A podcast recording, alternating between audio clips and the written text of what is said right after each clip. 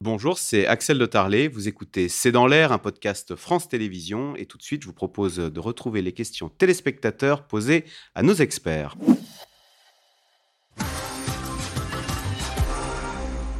Alors, Sharon Vachebrot, c'est Henri en Gironde qui s'interroge comment devrait évoluer ah, le prix du pétrole dans les mois qui viennent?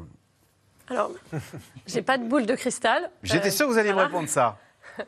Mais euh, Quelles sont les contraintes qui pèsent sur ce marché du pétrole? Alors, euh, on a d'abord la situation de la, de la Chine, euh, la Chine hein, qui sort d'une d'une situation de, de confinement pour la politique de zéro Covid hein, qu'ils ont complètement écarté maintenant.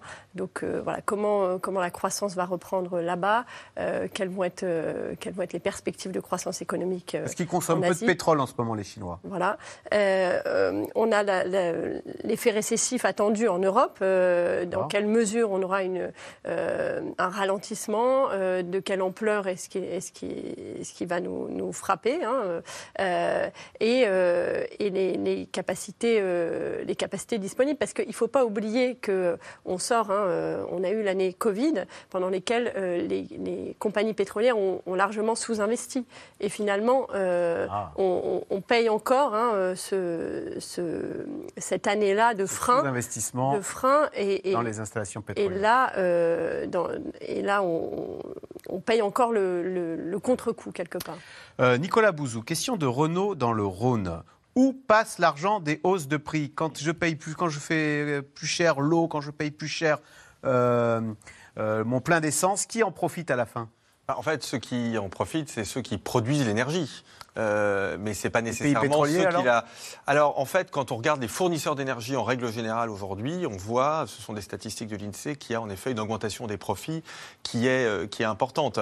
Mais tout ceci est extrêmement euh, réversible. C'est-à-dire qu'on le voit bien sur le gaz, par exemple. On a eu des hausses qui ont été très importantes, des baisses qui sont très importantes. Donc, la difficulté aussi pour ces euh, grandes entreprises, c'est de gérer le fait qu'à certains moments, elles ont des profits très importants. C'était le cas ces derniers mois et ces dernières semaines. À d'autres moments, ils auront des pertes euh, importantes. Mais aujourd'hui, je crois que ça a été euh, très clairement dit, la source véritablement de cette inflation, elle vient pour l'essentiel de- des marchés de l'énergie.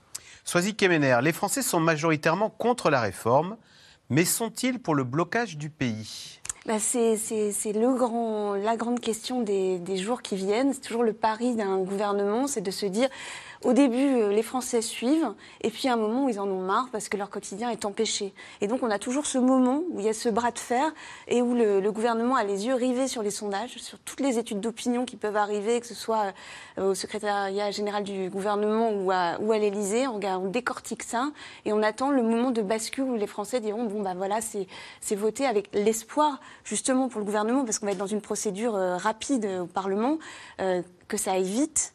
C'est le choix hein, du, projet de loi de finances euh, de la sécurité sociale rectificatif. C'est 20 jours simplement euh, pour, ce qui est de, l'Assemblée nationale. Donc l'idée, c'est de dire ça va aller vite. Et à partir du moment où la procédure parlementaire est bien engagée, les Français vont dire bah, voilà, c'est trop tard, c'est fait, euh, ça va être voté. Et d'ailleurs, c'est aussi le pari qu'ils font avec la CFDT, qui sont plutôt légitimistes.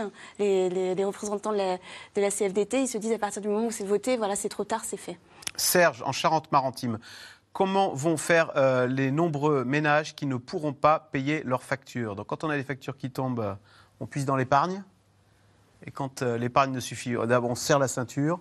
Il y a quand même encore quelques aides. hein. Il faut faire attention. Je crois que c'est Nicolas Bouzot qui le disait tout à l'heure. On est certes plus dans le quoi qu'il en coûte, mais il y a des aides. La difficulté, c'est que maintenant, certaines de ces aides, il faut les réclamer. Et donc, on sait quand c'est ça, et c'est bien pour ça que le gouvernement le fait comme ça, que tout le monde ne les réclame pas. Si on prend l'exemple de l'essence, vous avez un chèque énergie euh, de 100 à 200 euros, si je ne dis pas d'annerie, sauf qu'il faut aller le demander sur le site des impôts. Donc, il faut faire la démarche d'aller le, le récupérer.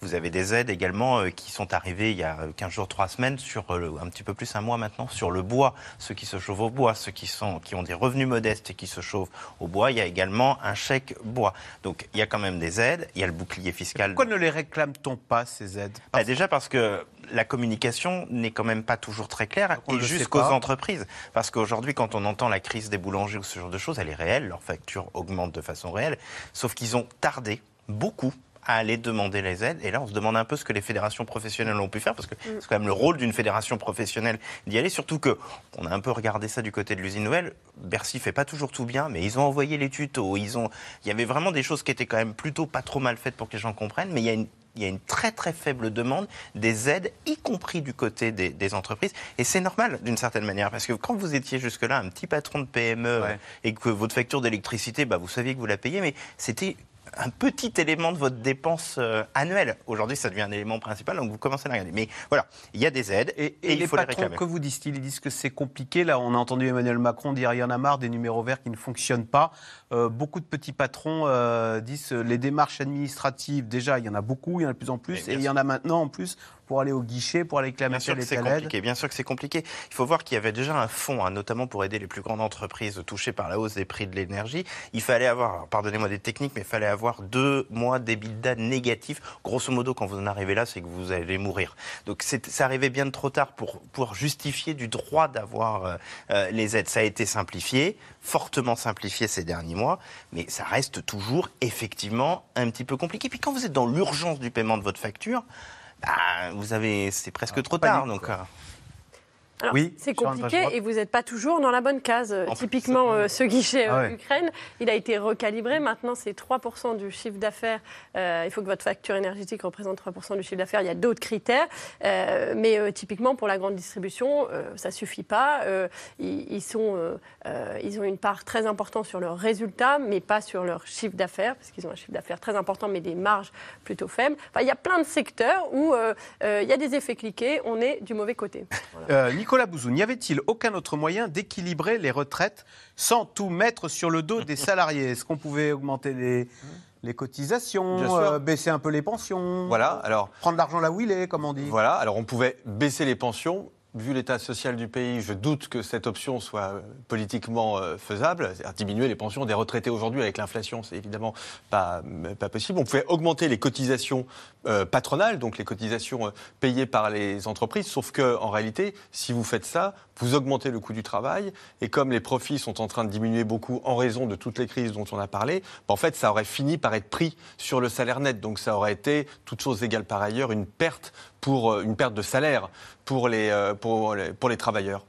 Donc vous voyez, hein, de toute façon, quand vous avez un déficit à combler, vous pouvez tourner autour du pot, hein, mais pour les retraites, ça se termine toujours de la même façon. Alors, Alain en Seine-Saint-Denis, qui se demande si l'herbe est plus verte ailleurs. Comment l'économie allemande résiste-t-elle à la crise? Est-ce que Résiste pas. elle est comme nous Au moins, c'est Non, c'est pire, hein, c'est pire, parce que le, le- le- le modèle allemand, je, je schématise à outrance, hein, pardonnez-moi, mais le modèle allemand, c'était on importe des énergies de la Russie et on exporte à l'Asie et en particulier à la Chine. Donc c'est tout le modèle allemand qui est cassé. C'est d'ailleurs la raison pour laquelle nos amis allemands, ce qui n'est pas du tout dans leur habitude, mettent énormément d'argent public pour aider les entreprises. Euh, André, dans le Morbihan, la France investit dans le nucléaire. Pourquoi les tarifs de l'électricité dépendent- dépendent-ils d'autres paramètres? Emmanuel Duteil, vous n'avez pas 4 heures. Non, j'ai pas 4 heures. Ça va être très simple. Bruno Le Maire, hier, a encore euh, rencontré la presse. Il a dit on se donne 6 mois pour décorréler euh, les prix de l'électricité liés au gaz. Et c'est pour ça qu'ils ont fortement augmenté. C'est qu'on ne dépend pas de ce qui se passe chez nous, on dépend de ce qui se passe en Europe. Donc il a dit 6 mois. Si dans 6 mois, on n'a pas trouvé une solution purement française, on va au combat. Voilà.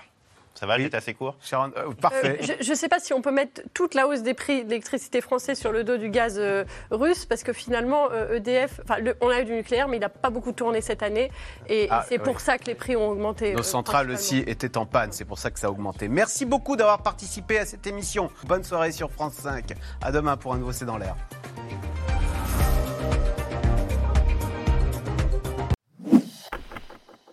Merci d'avoir écouté C'est dans l'air. Comme vous le savez, vous pouvez désormais écouter l'intégrale, mais aussi l'invité ou vos questions à nos experts. Tous ces podcasts sont disponibles gratuitement sur toutes les plateformes de streaming audio. Et pour le replay vidéo, c'est sur France.tv, bien évidemment. À bientôt.